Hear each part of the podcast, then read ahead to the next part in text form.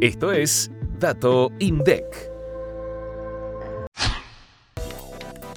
El índice de precios al consumidor registró un alza mensual de 6,3% en julio de 2023 y acumuló una variación del 60,2% en los primeros siete meses del año. Con respecto a julio de 2022, el IPC registró un aumento interanual de 113,4%. La división comunicación fue la que mostró el mayor incremento, con una variación mensual del 12,2%, producto de la suba de servicios de telefonía e Internet. Le siguieron las divisiones recreación y cultura 11,2% principalmente por los aumentos en los paquetes turísticos, y bebidas alcohólicas y tabaco y salud, ambas con 9%. Por su parte, alimentos y bebidas no alcohólicas registró la mayor incidencia del índice en todas las regiones.